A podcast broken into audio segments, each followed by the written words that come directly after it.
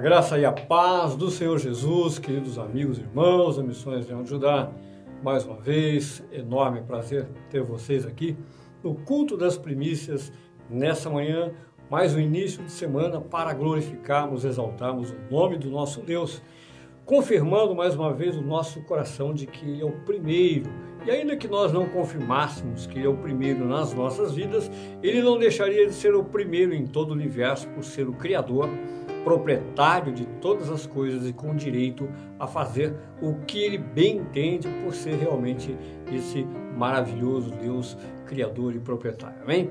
Queridos, hoje nós vamos tratar do Salmo 18, Salmo de Davi, mais um Salmo de Davi. E esse Salmo 18 é o salmo mais longo de Davi, com 50 versículos. E hoje vamos tratar até o versículo 19. E eu quero mais especificamente né, a tratar aqui os pontos iniciais desse salmo. Eu não vou ler inteiro, ele é muito longo, não pelo fato de ser longo, tá? Mas nós vamos ler até exatamente aqui o 19, onde eu quero parar porque tem três, uh, vamos com três cenários fundamentais que eu quero tratar nesse salmo. E hoje eu vou tratar de dois e da próxima vez eu vou tratar de, eh, de um deles especificamente. Por último, nós vamos tratar do terceiro cenário, que é exatamente a posição de Davi. Bom, isso nós vamos tratar lá na frente. Então vamos ler Salmo 18, os versículos de 1 a 19, diz assim: Eu te amo, ó Senhor, força minha. O Senhor é a minha rocha, a minha cidadela, o meu libertador, o meu Deus, o meu rochedo em quem me refugio, o meu escudo, a força da minha salvação, o meu baluarte.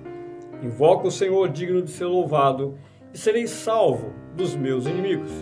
Laços de morte me cercaram, torrentes de impiedade me impuseram terror, cadeias infernais me cingiram e tramas de morte me surpreenderam. Na minha angústia invoquei o Senhor, gritei por socorro ao meu Deus. Ele do seu templo ouviu a minha voz e o meu clamor lhe penetrou os ouvidos. Então a terra se abalou e tremeu Vacilaram também os fundamentos dos montes e se estremeceram, porque ele se indignou. Das suas narinas subiu fumaça e fogo devorador, da sua boca dele saíram brasas ardentes. Baixou ele os céus e desceu e teve sob os pés dessa densa escuridão.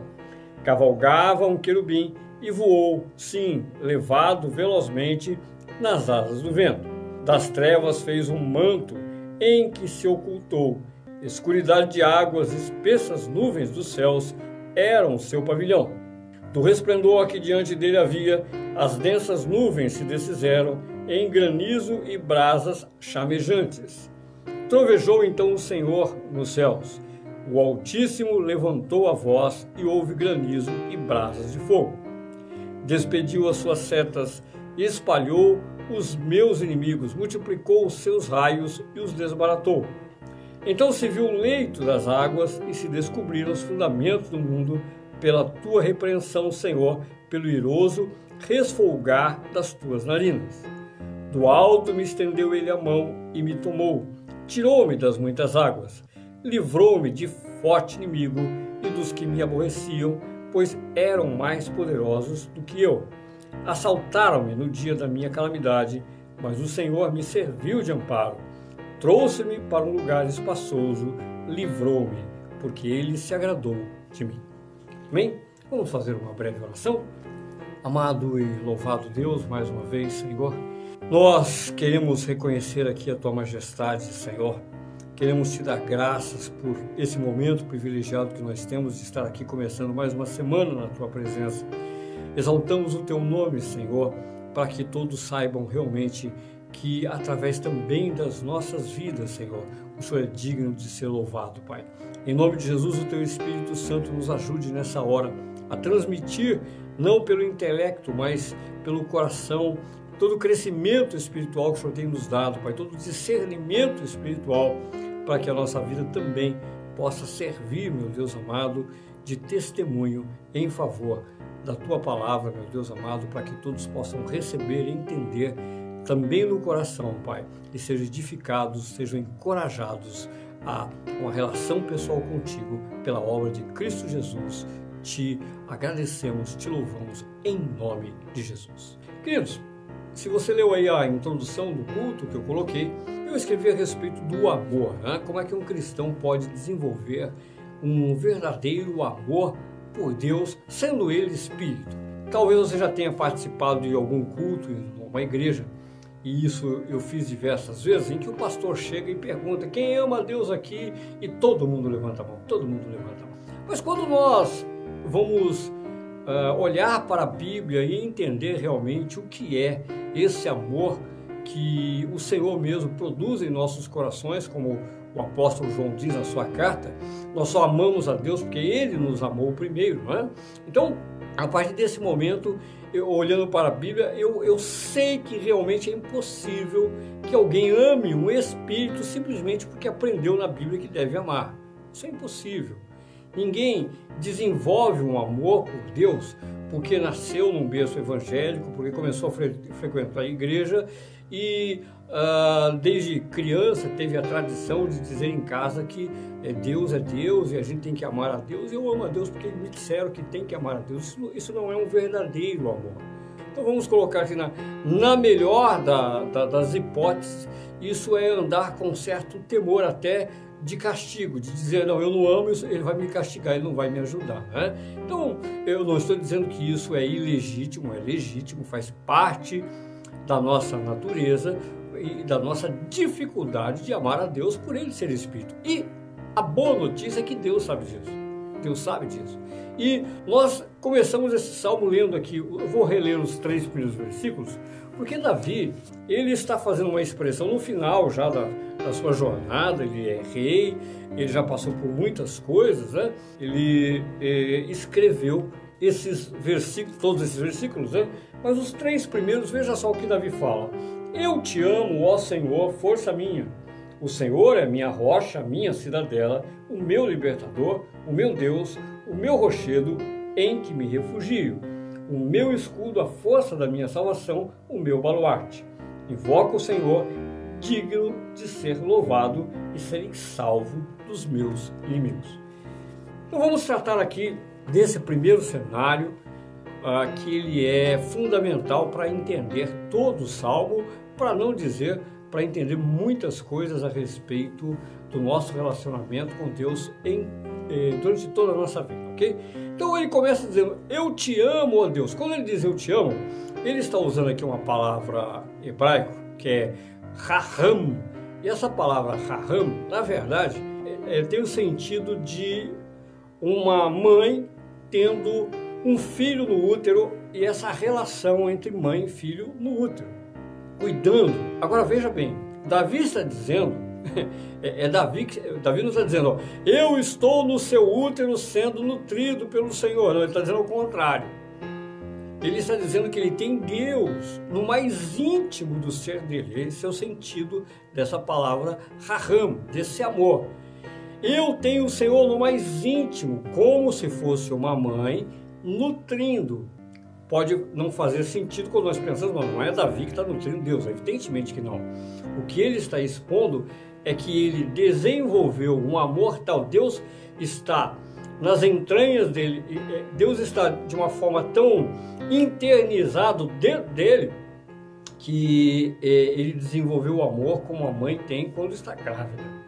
Então o Senhor está no meu interior de tal forma que eu, eu não quero deixar que nada toque, porque é assim que uma mãe sente quando ela está grávida, ela vai fazer de tudo, de tudo, de tudo, até que a gestação esteja completa, até que o neném nasça, né? ela vai proteger aquilo. Então Davi está falando a mesma coisa.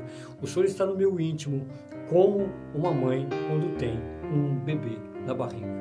Então é, é esse amor que Davi desenvolveu. E é esse é o amor bíblico.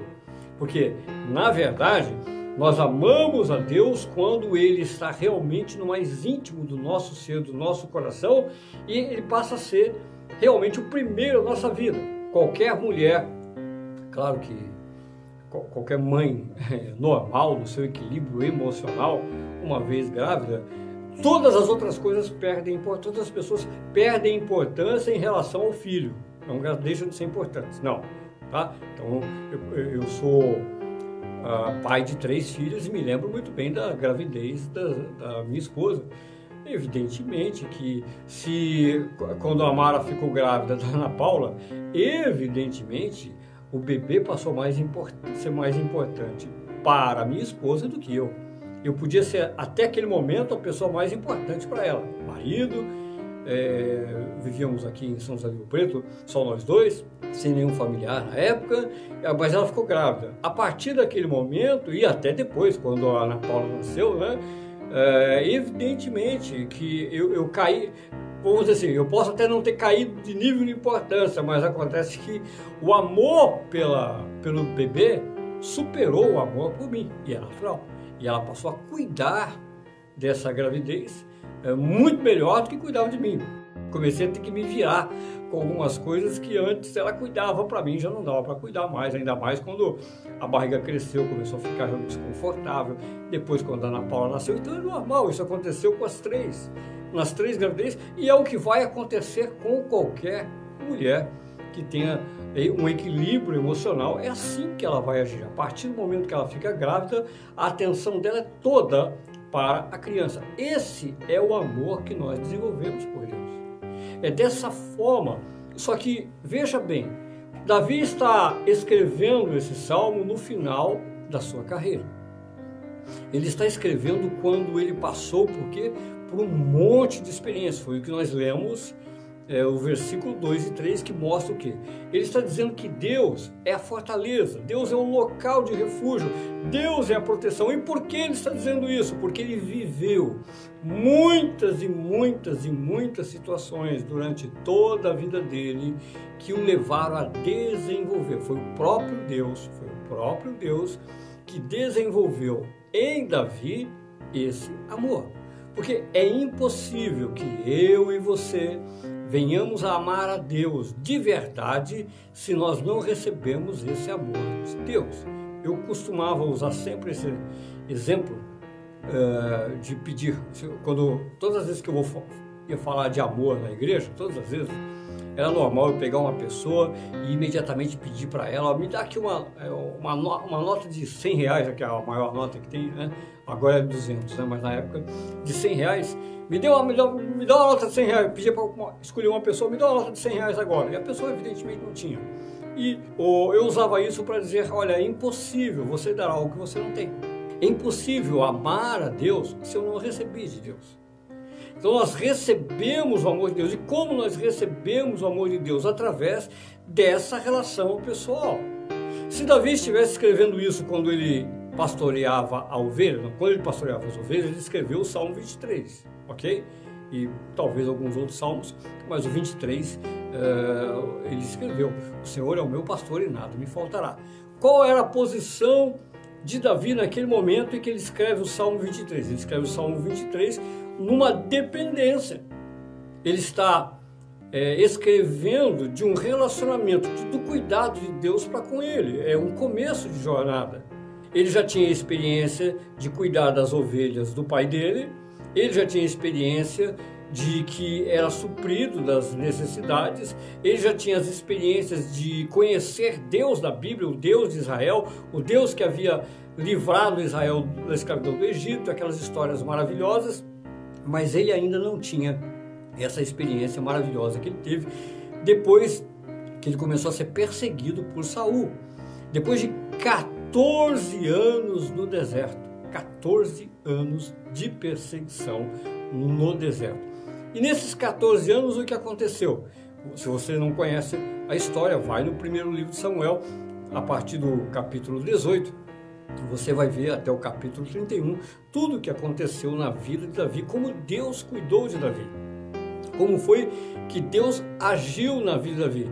Ah, ah, a vida de Davi então foi maravilhosa nesses 14 anos? Não, foi uma vida muito difícil, pelo contrário. Foi exatamente aí nesse período desses 14 anos em que Davi experimentou o poder de Deus, a proteção de Deus, a sabedoria de Deus. Foi nesse momento que Davi desenvolveu no coração a misericórdia pelas pessoas, ele entendeu os pobres, ele entendeu as pessoas que precisam realmente do favor do rei, porque ele ficou longe do favor do rei, ele entendeu a justiça. Em 14 anos, Davi cresceu muito no seu relacionamento com Deus e com as pessoas. Foram os mais difíceis anos da vida de Davi, mas foram os melhores. Foram os melhores no que diz no ponto de vista espiritual. Foi ali que ele aprendeu a ser manso, ali aprendeu a ser humilde, ali aprendeu a misericórdia e tantos outros valores nesse relacionamento com Deus. Nesses 14 anos, Davi chorou muitas vezes, muitas vezes intensamente, intensamente. Mas ele aprendeu a confiar plenamente, porque ele viu Deus livrando ele o tempo todo. O tempo todo ele viu também a provisão de Deus em pleno deserto. Em pleno deserto, ele com 400 homens e as famílias desses homens, e mais os, os familiares dele que vieram para ele por causa da perseguição, e durante 14 anos Deus sempre supriu a necessidade da vida. Agora, vamos considerar alguns pontos muito importantes disso. Por quê? Porque quando a gente olha para o Salmo e olha para a história da Davi, nós podemos ter a impressão que isso vai acontecer em um caso entre um milhão. Isso não é para todo mundo. É, é um equívoco, é um erro. Porque nós não temos só Davi como exemplo na Bíblia, nós temos outros e outros exemplos, e esses exemplos estão na Bíblia para que eu, como cristão, possa entender, possa aplicar e possa desejar, porque se eu não desejar, isso não vai acontecer. Se eu não quiser desenvolver esse amor com Deus, se eu não quiser que o próprio Deus produza isso em mim, isso não vai acontecer, porque porque Deus não nos obriga, ele nos dá o amor por graça, ele nos dá porque ele nos ama. Ele nos ama porque nos ama, simplesmente porque nos ama. Ele nos amou e nos separou e nos salvou em Cristo Jesus. Agora sou eu que olho para esse texto fico maravilhado com o texto e digo: Senhor, eu quero te amar como Davi te amou. Eu quero te amar como Paulo te amou. O que o apóstolo Paulo escreveu no final da jornada dele: Combati o bom combate, cumpri a carreira, guardei a fé. Não foi isso que o apóstolo Paulo escreveu para Timóteo, na segunda carta a Timóteo? Né? Combati o bom combate. Olha, já enfrentei tudo que tinha que enfrentar. Você pode ler lá na segunda carta aos Coríntios, capítulo 6, capítulo 11. Você vai ler Gálatas. Você vai é, ler o livro dos Atos Apóstolos e ver o que o apóstolo Paulo sofreu. Atos, capítulo 9, ele entra pelo caminho da salvação por Cristo Jesus. A partir dali, ele começa a ser perseguido e vai até o final da vida com muitas perseguições, mas sem abalar. E aí a gente lê as outras cartas do apóstolo Paulo e a gente vê o tanto que ele ama o Senhor Jesus Cristo. E Pedro não é diferente. E João não é diferente. Nenhum caso para nenhum cristão é diferente. Eu decido, eu quero desenvolver um verdadeiro amor por Deus. Eu quero desenvolver um relacionamento uh, com Deus de tal forma que em algum dia eu possa dizer dessa mesma forma: Senhor, eu te amo, eu tenho o Senhor no meu mais íntimo ser, como uma mulher pode ter o seu filho no ventre, o seu filho no útero. Dessa mesma forma eu quero ter o Senhor, eu quero guardar esse amor dentro de mim, porque é espiritual, de tal forma que eu não vou deixar ninguém tocar nesse amor. Eu não vou deixar que nada prejudique o nosso relacionamento. Evidentemente que é o próprio Deus que vai nos dar graça para que esse relacionamento cresça, né? Então, o apóstolo Paulo disse isso. Se você pegar, por exemplo, vou pegar um outro exemplo que eu eh, admiro muito, que é o de Jacó. Né? Jacó, o filho de Isaac, o neto de Abraão, porque nós temos dentro dos patriarcas Abraão, Isaac, Jacó e José, e Jacó e José foram os que mais sofreram, né? José até injustamente. Mas Jacó também no final, no final não, antes até de ele descer para o Egito, quando ele volta da terra de Labão, depois de 20 anos de muito sofrimento, depois que ele passa é, a se reconcilia com Esaú, seu irmão, a, a, posição de Jacó convertido, do amor que ele tem por Deus, a confiança que ele tem por Deus, a intimidade que ele tem por Deus, é da mesma forma que Davi. Ele passa 20 anos ali na terra com Labão, sofrendo aquela tribulação, aquela, aqueles problemas todos de perseguição do sogro, dos cunhados, e mudando toda hora o salário dele, tal, tal, tal, tal. Mas ele entende que é um tratamento de Deus na vida dele. Quando ele volta e ele tem medo de se encontrar com Esaú, ele, ele tem certeza que Esaú vai matá-lo e matar a família dele toda. E ali no, no Vale do Jaboque ele tem aquele encontro com o anjo, o famoso, encontro com o anjo no Vale do Jaboque. E ele luta com o anjo e ali então ele é transformado, ali ele se torna Israel, né? ele recebe o nome, e Deus dá a ele o nome de Israel, príncipe de Deus. E aí realmente ele se converte vez, ele muda aquele comportamento dele e aumenta ainda mais a fé dele em Deus. E depois daí para frente você vai lendo os textos, você vai ver que homem se tornou Jacó, que grande homem de fé e o enorme amor que ele tem por Deus. Ele, antes de descer o Egito, ele consulta o Senhor. Lá no Egito, ele reconhece, entende tudo que Deus fez pela vida dele, que, de uma forma é, graciosa, sem merecer. Né? Então, Jacó é um outro grande exemplo de pessoa que sofreu muito até que o caráter dele fosse transformado para que ele pudesse amar a Deus dessa forma. O fundamental desses três primeiros versículos é entender isso. entender isso. Davi está falando a respeito de um amor que não é um amor que o homem natural possa ter por um Deus que é Deus. Isso é importante. Como amar Deus? Não é um amor entre marido e mulher. É um amor semelhante entre a mãe e o filho que está no ventre, que na verdade é uma figura para nos ajudar a entender o amor que restou dentro do que se produziu dentro do coração de Davi, como ele guardou a Deus no mais íntimo ser. Não é o amor que Deus tem por nós. Esse é o resultado do amor que Deus tem por nós. Vamos esclarecer. Em grego, no grego, no grego, é, o amor ele é visto de quatro formas. Né? É o ágape, que é esse amor que Deus tem por nós. É o amor que não exige nada em troca. Ele ama porque nos ama e uh, sem esperar nada em troca, ok? Então, esse é o ágape. Aí nós temos o storge, que é o amor de família. Aí nós temos o filéu, que é o amor de amigo. E temos o eros, que é o amor entre homem e mulher, ok? Então, tem quatro formas de amor que o grego apresenta, Então, esses esse ágape é o amor que Deus tem por nós, é o amor que nós desenvolvemos pelas pessoas sem esperar nada em troca. Agora, nós somos quase incapazes de desenvolver esse amor por Deus. É praticamente impossível. É, eu não vou dizer que é totalmente impossível, né? porque eu creio até que em alguns casos possa ter pessoas que têm esse tipo de amor, mas eu sou honesto em dizer. Até Pedro, quando Pedro é questionado pelo Senhor Jesus, lá em João capítulo 21, o Senhor Jesus pergunta para ele: é, ah, Pedro, você me ama? Ele, ele, pergunta com ágape, você tem por mim o amor ágape? Ele diz, não, Senhor, eu tenho filéu, eu tenho filéu, eu tenho um amor de amigo, eu tenho um grande amor de amigo por ti, mas eu não tenho esse amor ágape, eu não tenho, eu, eu, eu não consigo te amar sem esperar nada em troca. Eu te amo porque eu sei que o Senhor é o meu Deus. Eu te amo porque eu sei que é o Senhor que vai me livrar, é o Senhor que vai me abençoar, é o Senhor que vai me dar o reino eterno. Então é esse é o amor que Pedro está revelando que ele tem pelo Senhor Jesus. Eu, honestamente, honestamente, eu, eu, eu não conheço ninguém. Eu mesmo posso dizer, não, dizer que eu amo o Senhor Jesus sem esperar nada em troca desse amor. Não, eu amo o Senhor Jesus com de, com todas as minhas forças, mas é um, é um relacionamento, eu tenho ele no meu íntimo, no meu ser, mas é um relacionamento que eu espero sim.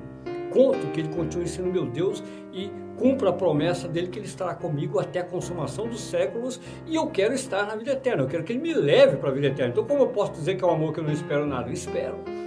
Eu espero ir para a eternidade com ele. Lá é outra história, ok? Mas é disso que Davi está falando. É desse amor que Davi está falando.